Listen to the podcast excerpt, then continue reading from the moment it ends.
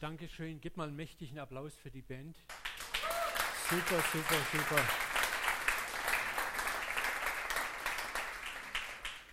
Ihr macht hier immer wirklich so tollen Worship. Petra, herzlichen Dank für die mega geniale Karte. Das fasst die ganze Predigtreihe enorm zusammen. Gnade. Dankbar gegenüber Gott, barmherzig gegenüber anderen und wahrhaftig gegenüber uns selbst. Gnade macht vor allen Dingen barmherzig, wenn man sie wirklich versteht, wenn man sie für sich wirklich in Anspruch nimmt. Und sie macht wahrhaftig, weil nur wer sich bewusst ist, dass er Gnade braucht, lebt auch wahrhaftig. Wenn wir denken, ich brauche so ein bisschen Gnade, das reicht mir, der Rest, das bringe ich schon selber hin, dann ist Gnade für mich ein nettes Add-on, aber sie ist nicht wirklich das Zentrum.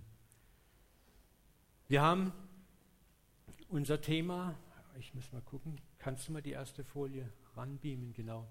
Unser Themenkreis die letzten zwei Sonntage war ja Leben im Spannungsbogen von Gnade und Heiligung. Und das ist so ein Spannungsbogen. Ne?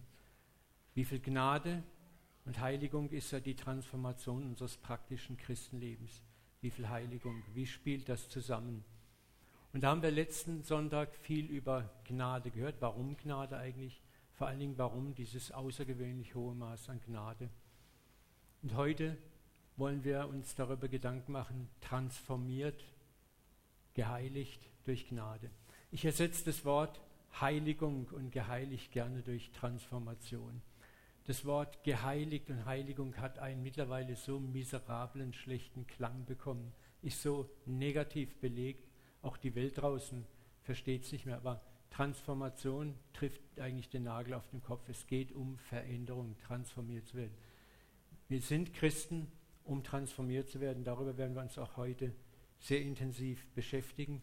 Was ist diese Transformation? Wie funktioniert sie wirklich? Wie kann sie wirklich gelingen, ohne dass sie zum unmöglichen Stress wird, zur Religiosität? Religion, religiere heißt eigentlich die Zurückbindung auf Formen, die präzise äußere Betrachtung von Formalismen, Regularien und Gesetzen. Und das hast du sehr treffend formuliert, Petra, was Religion ist. Und das wollen wir nicht. Vater, wir segnen jetzt das Wort, dass es uns im Herz trifft, dass wir nicht wieder eine Predigt mehr hören, fromm abnicken, in unsere tolle Ablage ablegen. Vater, ich bete, dass du uns mitten ins Herz triffst, dass du uns alle transformierst und veränderst. Wir wollen berührt werden. Auch ich möchte berührt werden durch dein Wort, Vater, was nicht mein Wort, sondern dein Wort ist. Und lass uns veränderte Menschen werden. Menschen, die andere Menschen neugierig machen durch ihre schiere Präsenz. In Jesu Namen. Amen. Ja, zu aller Zeit gab es in der Christenheit jene, die Angst vor einem zu viel an Gnade hatten. Ihre Sorge ist, dass ein zu viel an Gnade zu einem lockeren Lebensstil verführt. Diese Angst, diese Problematik gab es schon in der Urgemeinde, wo Paulus mit der jakobinischen Fraktion diesen Kampf Gnade und Gesetz gekämpft hat. Und die Leute, die Angst haben vor zu viel an Gnade, werden nicht müde, auch Gnade so zu limitieren und auszubalancieren, dass man am Schluss nicht mehr wirklich weiß, was ist Gnade eigentlich. Man hat dann manchmal das Gefühl, Gnade ist ein geistlicher Überziehungskredit, so wie auf deinem Girokonto. Mit einer strikten Obergrenze. Wenn du im roten Bereich bist, dann ist Schluss. Vorsichtig. Missbrauch die Gnade nicht. So zum Beispiel dieses Thema, wir werden nachher das kurz streifen, die Sünde gegen den Heiligen Geist. Das ist so, ein, so eine rote Linie, Überziehungskreditgrenze, mit der oft übelst gehandelt wird. Und aus der Angst vor der Gnadenkontosperrung, der sogenannten Sünde gegen den Heiligen Geist, ist in vielen Teilen der Christenheit, und ich komme weit rum, die Frohbotschaft einmal mehr zur Drohbotschaft geworden. Das Evangelium ist nicht mehr ganz so froh. Aber dabei heißt es doch die frohe Botschaft. Die frohe Botschaft, die soll fröhliche Menschen machen. Petrus, den wir alle kennen und über den ich schon öfter mal gesprochen habe, symbolisiert dieses menschlich limitierte Gnadenverständnis mit seiner so bekannten Frage an Jesus. Wenn man den Text liest, da merkt man fast, wie er schon fast gequält klingt. Wie oft muss, muss ich meinem Bruder vergeben, der an mich sündigt. Schon das muss ich eigentlich wirklich vergeben. Ich möchte auch gern Kante zeigen, ich möchte auch gern dagegen gehen. Ne? Reicht es siebenmal? Und ich kann mir vorstellen, dass er eigentlich erwartet hat, jetzt vielleicht ein Bonuskärtchen zu bekommen oder ein Plus in seinem Oktavheftchen. Und Jesus, ich glaube, er schaut ihn lächelnd an und er gibt ihm diese weltbekannte Antwort, nicht siebenmal, sondern siebenmal, siebzigmal. Die Antwort ist in ihrem Ausmaß skandalös. 490 Mal. Hast du schon mal jemandem 490 Mal vergeben? Ich meine so in einer Sache, nicht ein Leben lang, in einer Sache. Ich noch nie. Noch nie. Und es ist eigentlich klar, wenn man das ein bisschen betrachtet, dass es hier nicht um mathematische 490 Mal geht. So, wir haben jetzt eine App auf unserem Handy, die Gnaden-App. Und bei 490 Mal, bing, sagt sie, jetzt darfst du zuschlagen. Ne? Sondern es geht hier eigentlich um unbegrenzt. Ich kenne orthodoxen Rabbiner sehr gut und der ist für mich so ein Fundus, so eine Quelle für jüdische Aphorismen, Weisheiten und der hat mir gesagt, dass das eigentlich ein Wortspiel ist für unbegrenzt. Unbegrenzt. Also das heißt, dass wir eigentlich immer vergeben sollen, wenn der andere uns um Gnade bittet.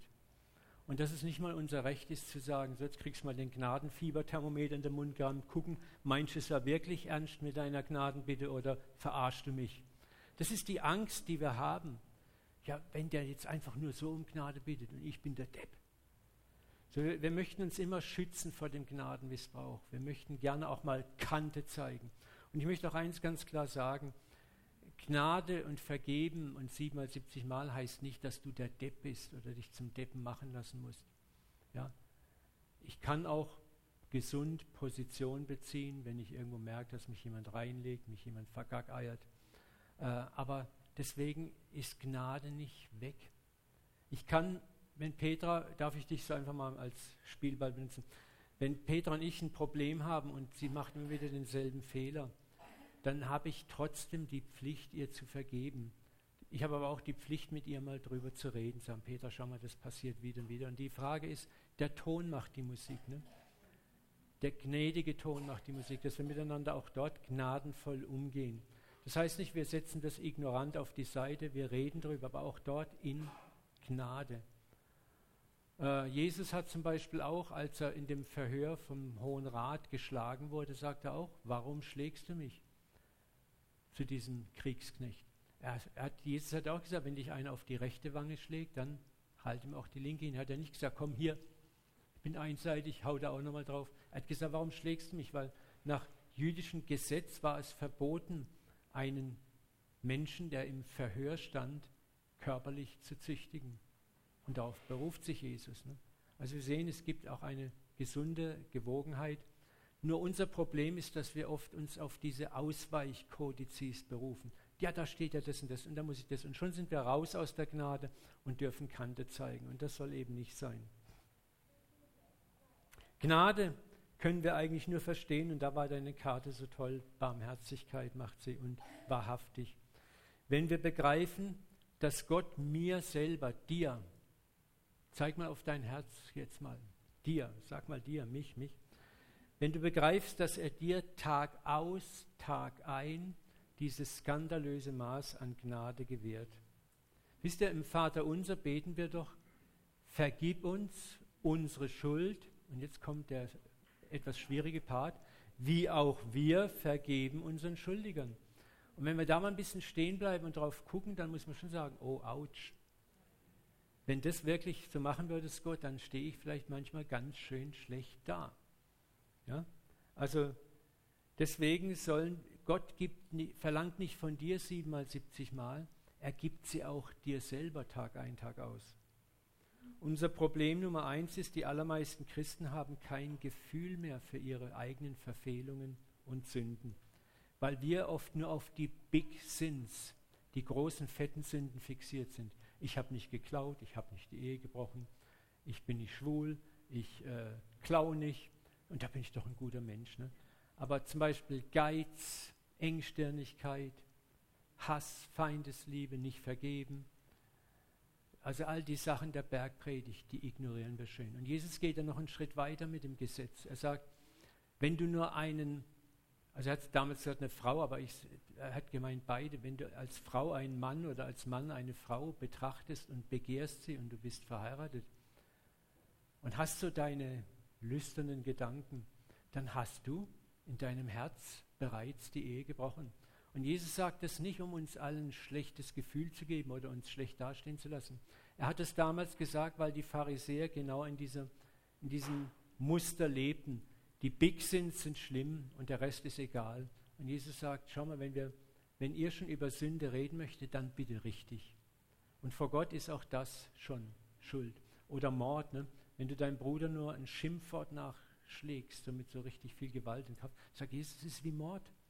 Und wenn wir das betrachten, dafür sensibel, dann muss ich sagen, sitzt der Raum hier heute Morgen, ist voller Mörder und voller Ehebrecher. Amen? Amen. Sag mal Amen. Amen. Ja, ne? Amen, ich auch. Ich bin ein Mörder, ich bin ein Ehebrecher. Ich bin ein Mörder. Ich, hier steht ein Mörder und Ehebrecher vor euch. Aber auch einer, der begnadigt ist und der immer wieder Gnade braucht. Ich hab's nicht raus. Ich bin noch nicht da angelangt. Ja?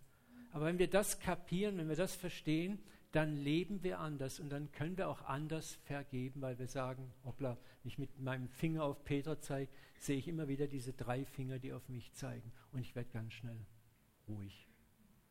Und dann verstehen wir, was Jesus sagt, seid barmherzig, wie euer Vater barmherzig ist. Richtet nicht, hey, dann wirst du nicht gerichtet.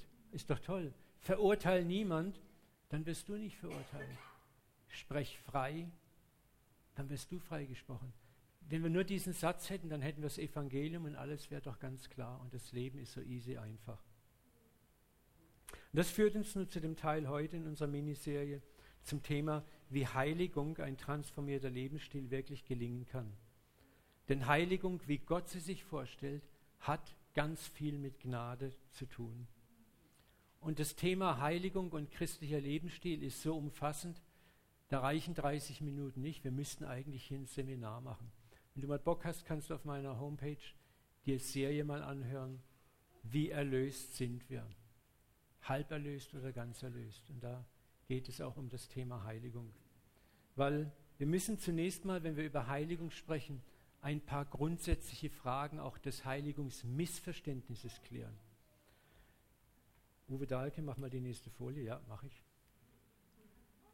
Was ist das Motiv deiner Heiligung, das Motiv eines transformierten Lebensstils? Hast du dich schon mal gefragt?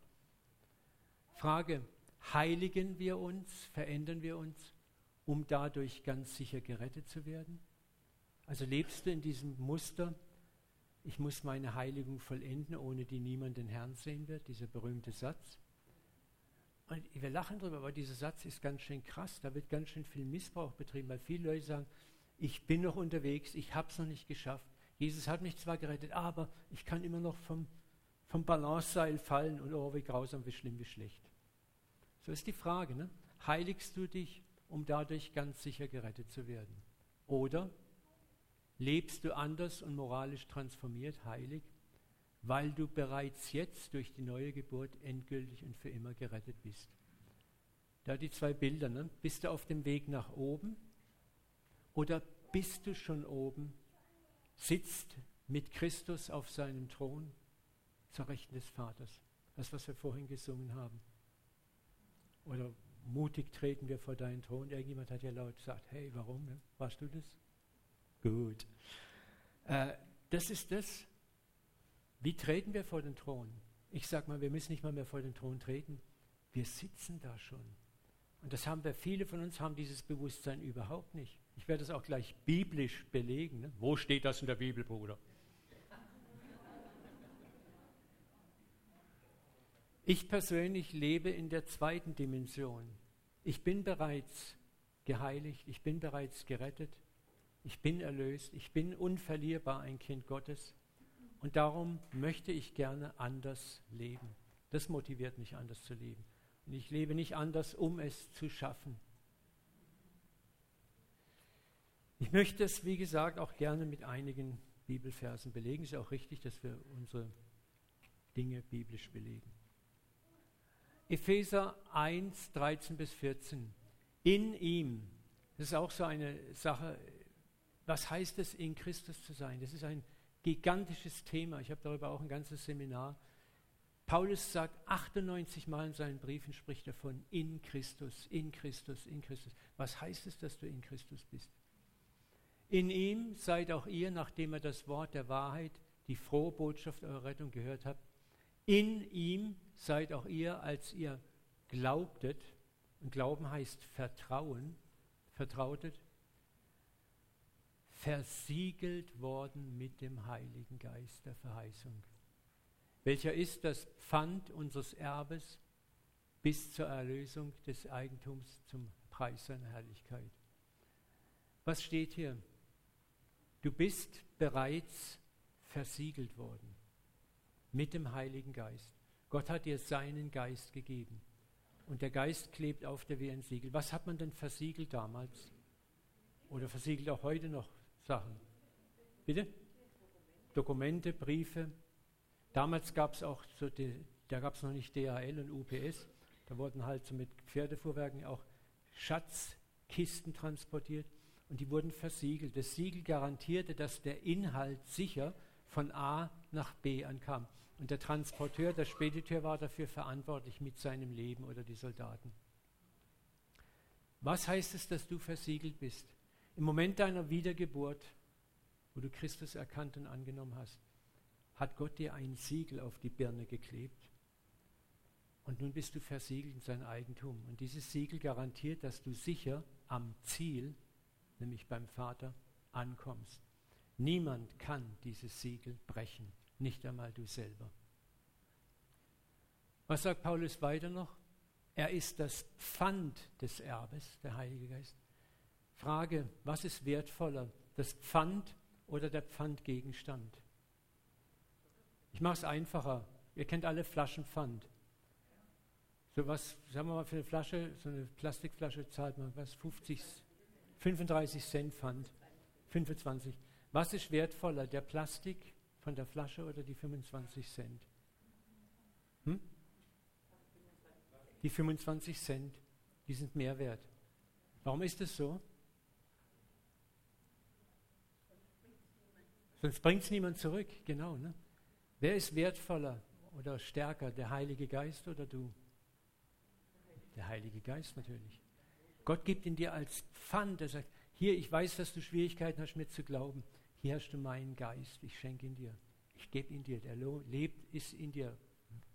Du bist jetzt eins mit ihm. Das ist das Pfand.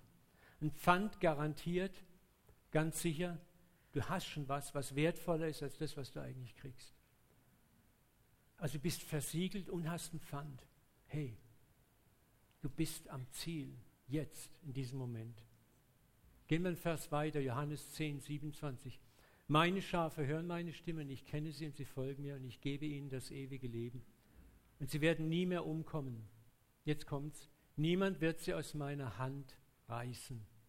Der Vater, der sie mir gegeben hat, ist größer als alles. Größer als alles. Alles heißt Pass, alles. Und niemand kann sie aus meines Vaters Hand reißen, denn ich und der Vater, by the way, sind eins. Wer ist mit alles gemeint? Niemand kann dich aus der Hand Jesu reißen. Wisst ihr, wer am meisten gemeint ist damit? Du selber. Du selber. Denn du bist das größte Problem in der ganzen Gleichung. Und dieses Problem hat er gelöst, indem er dir seinen Geist gibt, einen neuen Geist gibt. Niemand kann dich aus seiner Hand reißen. Schau mal, habt ihr schon mal erlebt, dass ein Schaf, das sich verirrt hat, irgendwo in der Wildnis, vielleicht sich sogar in einem Dornenstrauch verheddert hat, sagt, hm, jetzt stinkt mir es, ich habe einen Fehler gemacht, Mist, ich mache mich jetzt aus dem Weg, auf den Weg und suche meinen guten Hirten. Und dann nehme ich meinen guten Hirten an die Hand und laufe mit ihm nach Hause. Und ich achte ja schon auf, darauf, dass ich ihn nie mehr loslasse. Das stimmt doch nicht. Ne? Was passiert denn? Wer macht sich denn auf den Weg, wen zu suchen? Der gute Hirte geht und sucht. Und was macht er, wenn er das Schaf gefunden hat? Sagt er, gib mir schön deine Hand und lass mich ja nicht mehr los jetzt. Bleib schön an meiner Hand. Wenn du mit dem Kind über einen Zebrastreifen gehst, über eine Straße gehst, sagst du, halt mich ja schön fest, lass mich ja nicht los. Du hältst das Kind fest und zwar mit eisernem Griff. Ich weiß es, seitdem ich Opa bin. mit meiner kleinen zweieinhalbjährigen über die Straße gehe. Au, Opa! Ich halte dich fest, weil ich weiß, die, die kleinen Würmchen, die reißen sich gern los. Also hier. Ne? Was macht der gute Herde? Er nimmt das Schaf sogar auf seine Schultern, damit es ja nicht auf dumme Ideen kommt. Und dann lässt er es erst wieder los, wenn er es zu Hause angebracht hat. Das ist das, was Johannes 10, 27 uns sagt. Römer 8, 35. Wer will uns scheiden von der Liebe Gottes? Trübsal, Angst, Verfolgung oder Hunger oder Blöße oder Gefahr oder Schwert? Hey, das sind alles Dinge, die haben das Potenzial, uns zu trennen. Lebenskrisen, schwere Lebenskrisen, schwere Lebenseinbrüche, Trübsal.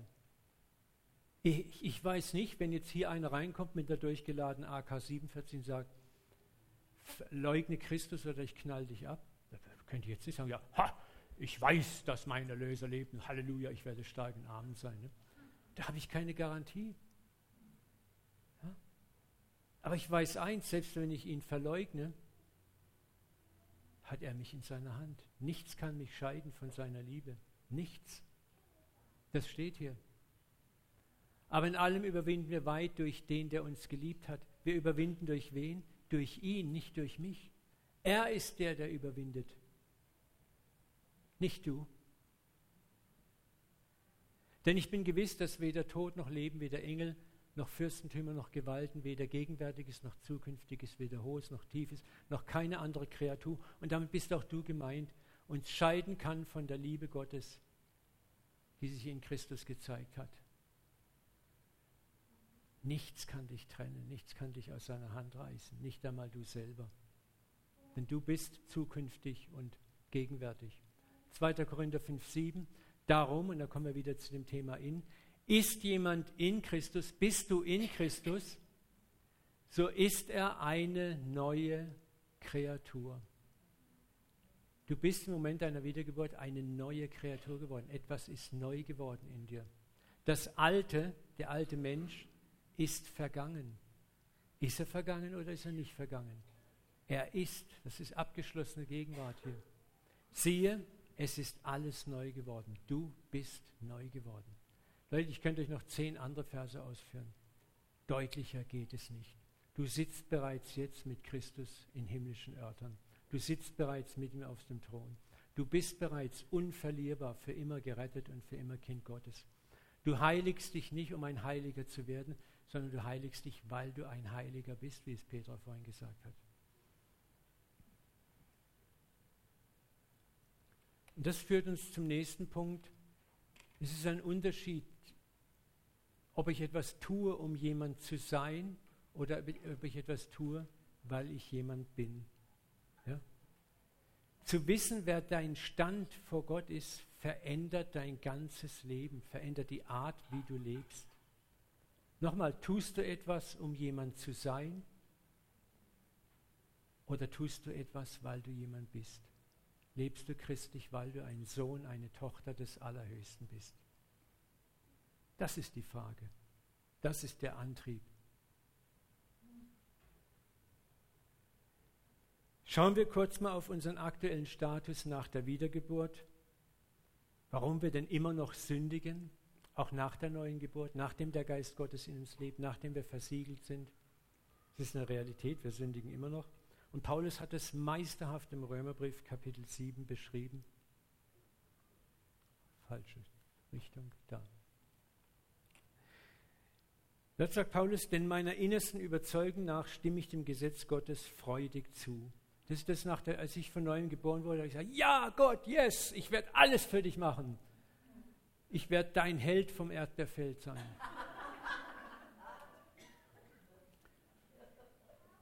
Aber in meinen Gliedern sehe ich ein anderes Gesetz wirken, das mit dem Gesetz in meinem Innern, in meinem Herzen im Streit liegt. Es hat nicht lange gedauert, dann habe ich gemerkt, das sind ja immer noch diese Sünden, die an mir kratzen, ziehen und beißen.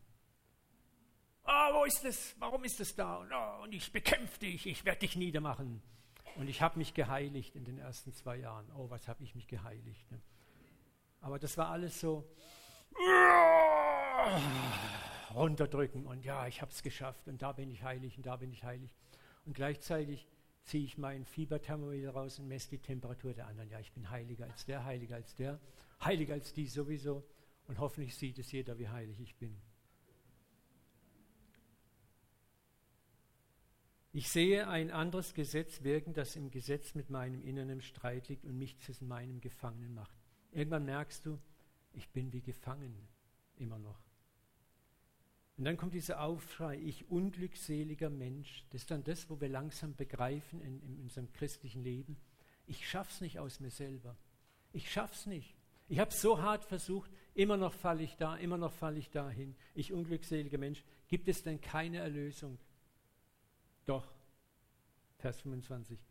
Ich danke Gott durch Jesus Christus, unseren Herrn. Denn es gilt beides, meiner inneren Überzeugung, dem neuen Mensch nach, diene ich dem Gesetz Gottes. Jetzt kommt die Erkenntnis. Ich begreife, dass ich neu bin auf der einen Seite. Ich habe Gold in mir. Dieses Gold möchte Gott gehorchen. Dieses Gold möchte alles tun, um meinen Vater zu ehren. Nicht um gerettet zu werden, sondern weil ich neu bin. Und dann sagt Paulus weiter, mit dieser Natur diene ich dem Gesetz Gottes. Aber meiner körperlichen Natur nach bin ich dem Gesetz der Sünde versklavt. Der Körper. Und da haben wir auch die Dimensionen. Der wiedergeborene Mensch, was ist neu geworden an dir? Dein Geist. Was ist immer noch derselbe? Kerle, dein Körper. Das ist nicht neu geworden. Es wird eher älter. Der Körper, der ist immer noch da mit seinen Festlegungen, seinen Prägungen, seinen Generationsprägungen, seinen Neigungen, seiner DNA, seiner Charakterprägung. Du bist immer noch der Alte. Aber das jetzt, die Zentraleinheit ist erneuert worden. Aber der Körper, der hat ja auch seinen Willen. Und das ist das, was wir dann erleben. Dein Geist sagt, wir gehen nach rechts. Und der Körper sagt, nee, wir gehen nach links. Und dann werden wir an guten Tagen, lassen wir uns vom Geist ziehen, die richtige Richtung. Jetzt habe ich mich hier schon aufgeknüpft. Keine Sorge, ich mache keinen Strip. Aber an schlechten Tagen lassen wir uns vom Fleisch ziehen. Wir sind Gold und wir sind Asche. Wir sind Gold und wir sind Asche. Und ich habe zu Hause so ein Beutelchen mit, mit einer Rittersport Goldschokolade und einen Beutel mit Asche. Den hat mir hier irgendjemand aus eurer Gemeinde hat mir das mal geschenkt. Da habe ich drüber gepredigt vor zwei Jahren. Und dann hat mir eine ältere Dame das geschenkt. Ich weiß nicht mehr wer. Vielleicht erinnerst du dich. Aber seitdem habe ich das jeden Morgen auf meinem Schreibtisch und sage, Herr, ich bin Gold und ich bin Asche. Und jetzt benütze beides. Benütze mich so, wie ich bin. Und ich habe von Gott so die Verheißung, was er Uwe, gerade weil du ehrlich und aufrichtig bist, kann ich dich gebrauchen. Wisst ihr, was wir sonst früher machen? Sonst haben wir immer die, das Gold über die Asche gelegt und geguckt, dass ja nichts von der Asche vorguckt. Schau mal Gott, ich bin Gold. Schau mal Schwester, Bruder, ich bin Gold. Ne? Das ist das Heucheln. Hey, ich bin Gold und ich bin Asche. Du bist Gold und du bist Asche und du wirst es sein bis zum letzten Atemzug. Dieser Zustand wird anhalten, bis dein Auferstehungsleib sich manifestiert. Solange bist du in diesem Körper und wirst mit diesem Körper kämpfen müssen. Und dieser Kampf ist sehr unterschiedlich. Schaut mal, manche haben von Gott eine DNA gekriegt, die sind sehr willensstark, sehr diszipliniert. Meine Frau ist sehr diszipliniert, ich nicht. Ich habe andere Vorteile. Ja? Und den willensstarken, disziplinierten fällt es manchmal selber äußerlich eine gewisse, auch moralische Performance leichter zu leben, als dem, der vielleicht so künstlerisch veranlagt ist. Und da haben wir schon so bestimmte äußerliche Vorteile, weil eine bestimmte äußerliche Frömmigkeit ist interessant, in Gemeinden mit äußerlicher Frömmigkeit sind es meistens auch so Pinser. Pinser, rumpinsen, ne, die so ganz genau alles, genau, zack, zack, zack. Ne. Ist, ist badnisch. Was ist es? Dibbel, Dibbel, Dibbelschisser. Tüpfeles Scheiße, sagen wir. So, und deswegen hat aber keine von uns einen Vorteil. Wir alle haben einen Charakter von Gott gekriegt. Wir haben bestimmte Gaben, natürliche Prägungen und natürliche Missprägungen. Und der eine muss dort mehr arbeiten und der andere muss hier mehr arbeiten. Deswegen sollen wir einander nicht richten und verurteilen. Ja? Unter jedem Dach ist ein Ach. Ja? Das musst du immer merken. Jeder hat sein Ach. So, und das ist, da ist also ein, ein Krieg in uns. Der Geist will nach rechts, der Körper will nach links. Und was wir in gesunder Heiligung lernen dürfen, ist, wenn wir im Geist leben, können wir zu den Neigungen des Fleisches Nein sagen. Das nennt man auch Impulskontrolle. Ja? Und natürlich sollen wir Impulskontrolle üben. Ich kann sagen, oh Peter, Mensch, das glitzert so schön da. Also das hätte ich gern. Mach doch mal der Hand auf, sonst muss ich dir brechen. Ne? Ich weiß, manchmal juckt mein Körper und er möchte es tun. Dann habe ich aber auch meinen Geist und kann sagen, hey, Junge, hast Pech gehabt, das gibt es heute nicht. Aber an manchen Tagen habe ich halt meinen schlechten Tag und dann falle ich der Länge nach hin. Aber dann darf ich kommen und darf um Vergebung bitten. Aber genau hier lauert die Angst des Gnadenmissbrauchs oder die, der Lachsheit. Aber ich kann nur sagen, hey, Gott weiß besser als du und ich, dass es den Gnadenmissbrauch gibt. Gott weiß aber auch ganz genau, dass du für manche Dinge lange Zeit brauchst, bis du es kapierst. Von manchen Sünden braucht es manchmal Monate und Jahre, bis du dir selber überhaupt bewusst wirst, dieses Verhaltensmuster ist nicht okay. Ja? Und Gott hat die Geduld, die Gnade, die Langmut, an dir zu arbeiten, bis du fähig bist, zur Einsicht zu kommen. Das braucht manchmal Zeit. Das ist auch das, warum wir anderen nicht die Maske vom Gesicht reißen müssen immer. Warum wir barmherzig miteinander umgehen müssen.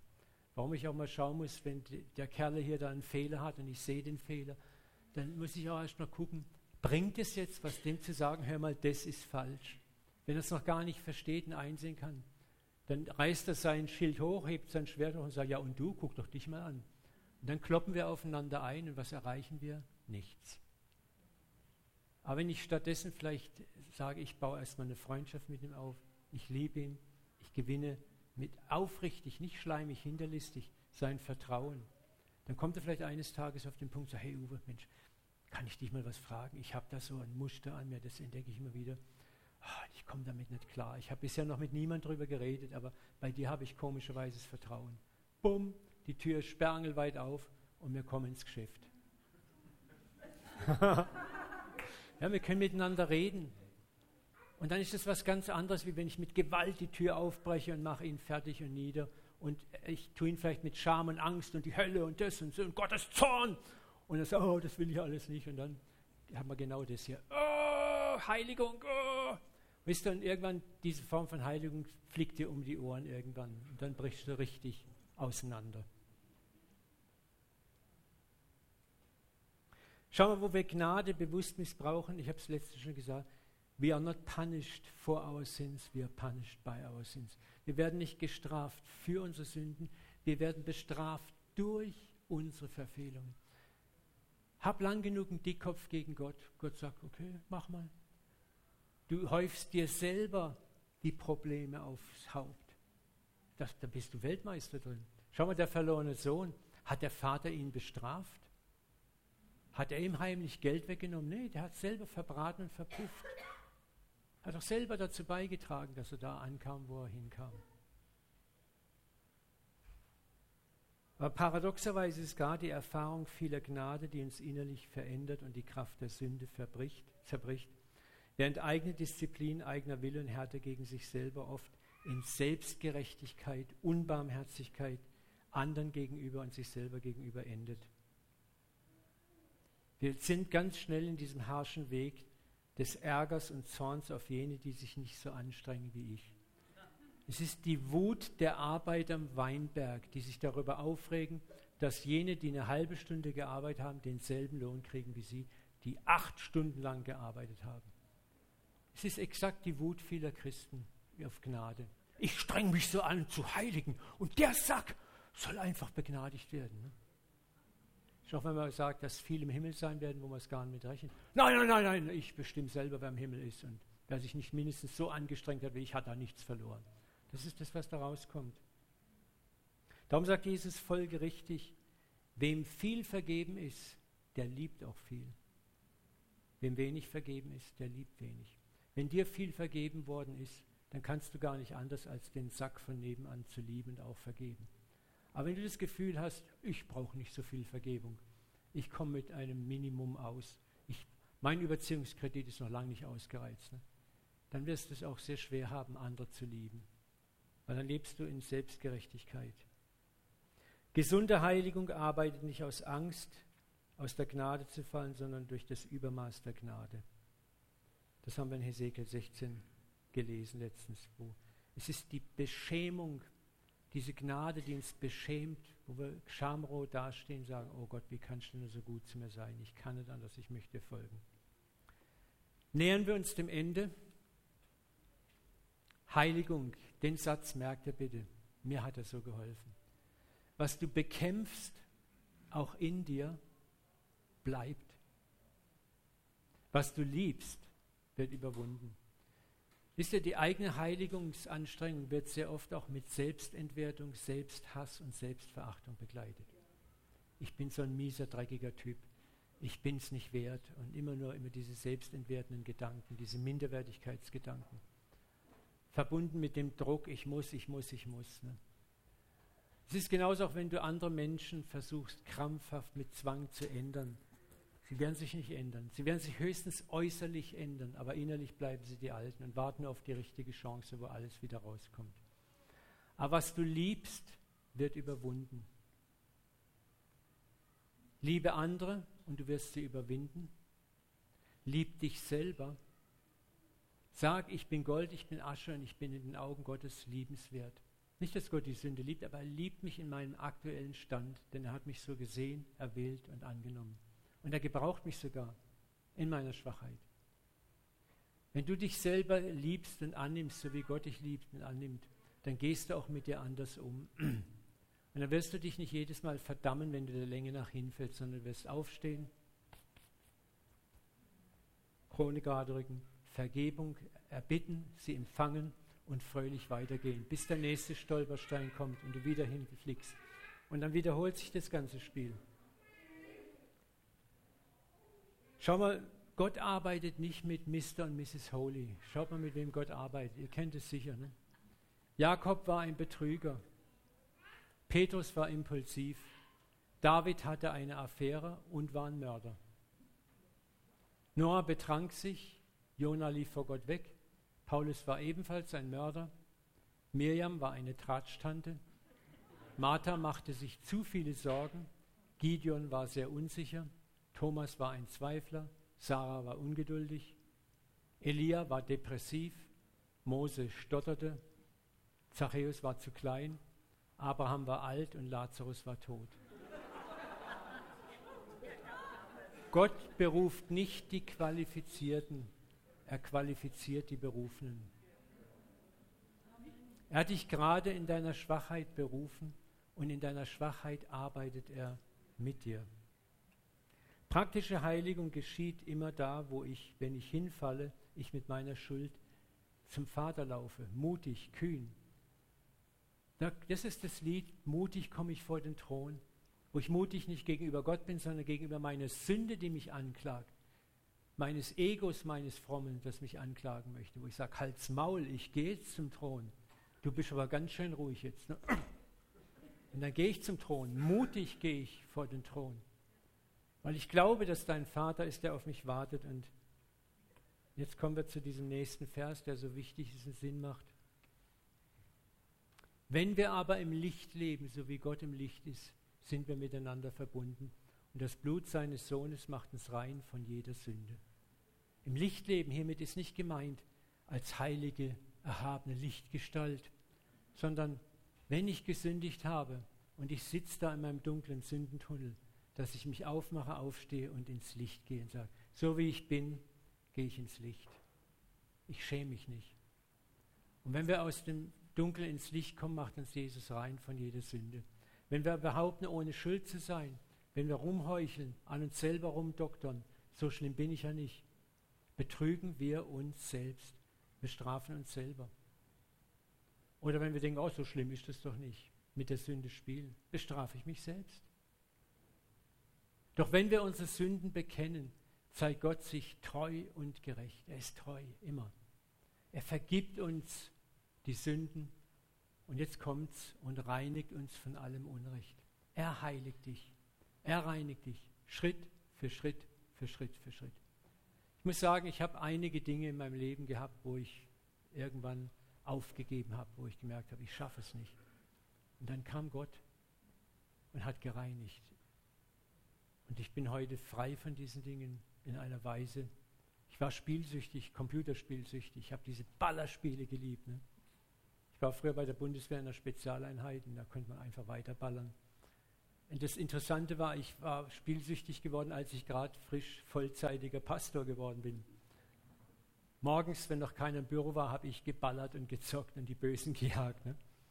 Und das ging fast ein Jahr, habe ich gekämpft, bis Gott gesagt hat, hör auf zu kämpfen, lass los, komm jedes Mal zu mir. Und ich habe es gemacht. Ich habe vorher habe ich die Spiele zerschnitten, die CDs zerstört, nichts ging. Und irgendwann war es plötzlich weg. Und dann wollte ich die Spiele wegwerfen. Gott sagt, nee, lass sie mindestens drei Jahre in deinem Schreibtisch. Wenn ich frei mache, der ist wirklich frei. Und so war es. Du kannst mir heute eine Spielekonsole auf den Bauch binden. Juckt mich nicht. Ne? Aber das ganz Schöne ist, du kannst neben mir spielen und ich freue mich für dich, wenn du nicht süchtig bist. Weil Spielen ist nicht schlecht, ist nicht schlimm. Wisst ihr, das ist das Negative an Heiligung.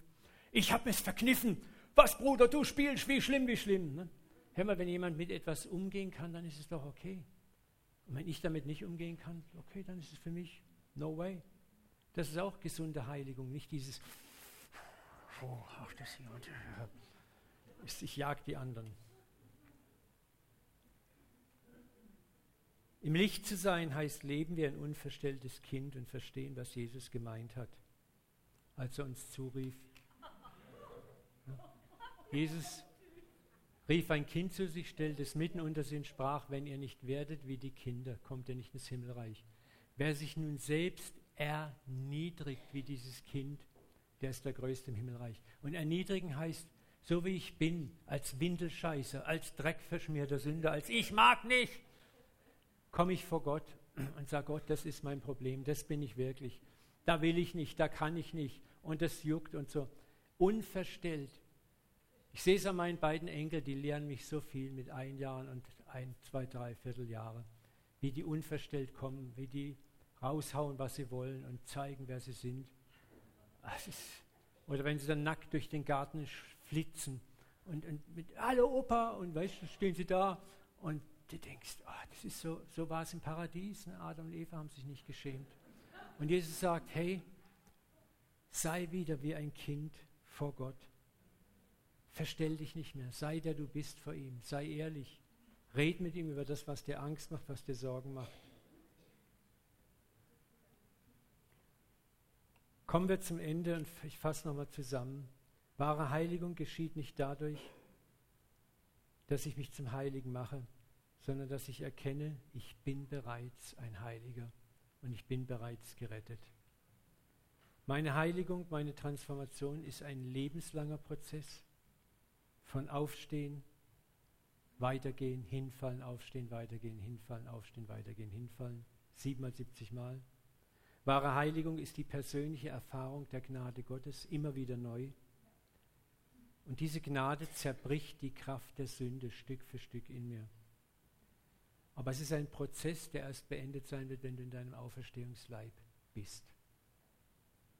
Und dann nochmal, Gott hat viele Charaktere geschaffen, vergleich dich bitte nicht mit anderen. Ja? Guck nicht, wie ist der drauf und wie weit ist der und wie weit bin ich. Du bist du und der ist der. Du hast deinen Charakter, er hat seinen Charakter. Du hast deine Geschichte, er hat seine Geschichte. Jeder kämpft seinen Kampf. Kommt zu Gott mit diesen Dingen und nicht zu anderen. Versteck dich nicht hinter frommen Masken religiöser Ersatzleistung, sondern leg jeden Morgen dein Gold und deine Asche vor dich hin, sag, das bin ich Gott. Und das mache ich.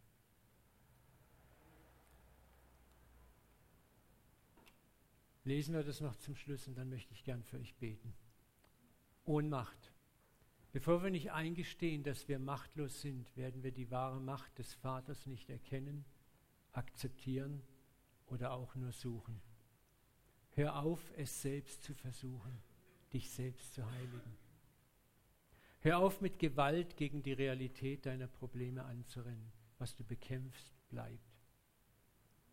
Lerne das Geheimnis der Hingabe, Vater, das bin ich, hilf mir.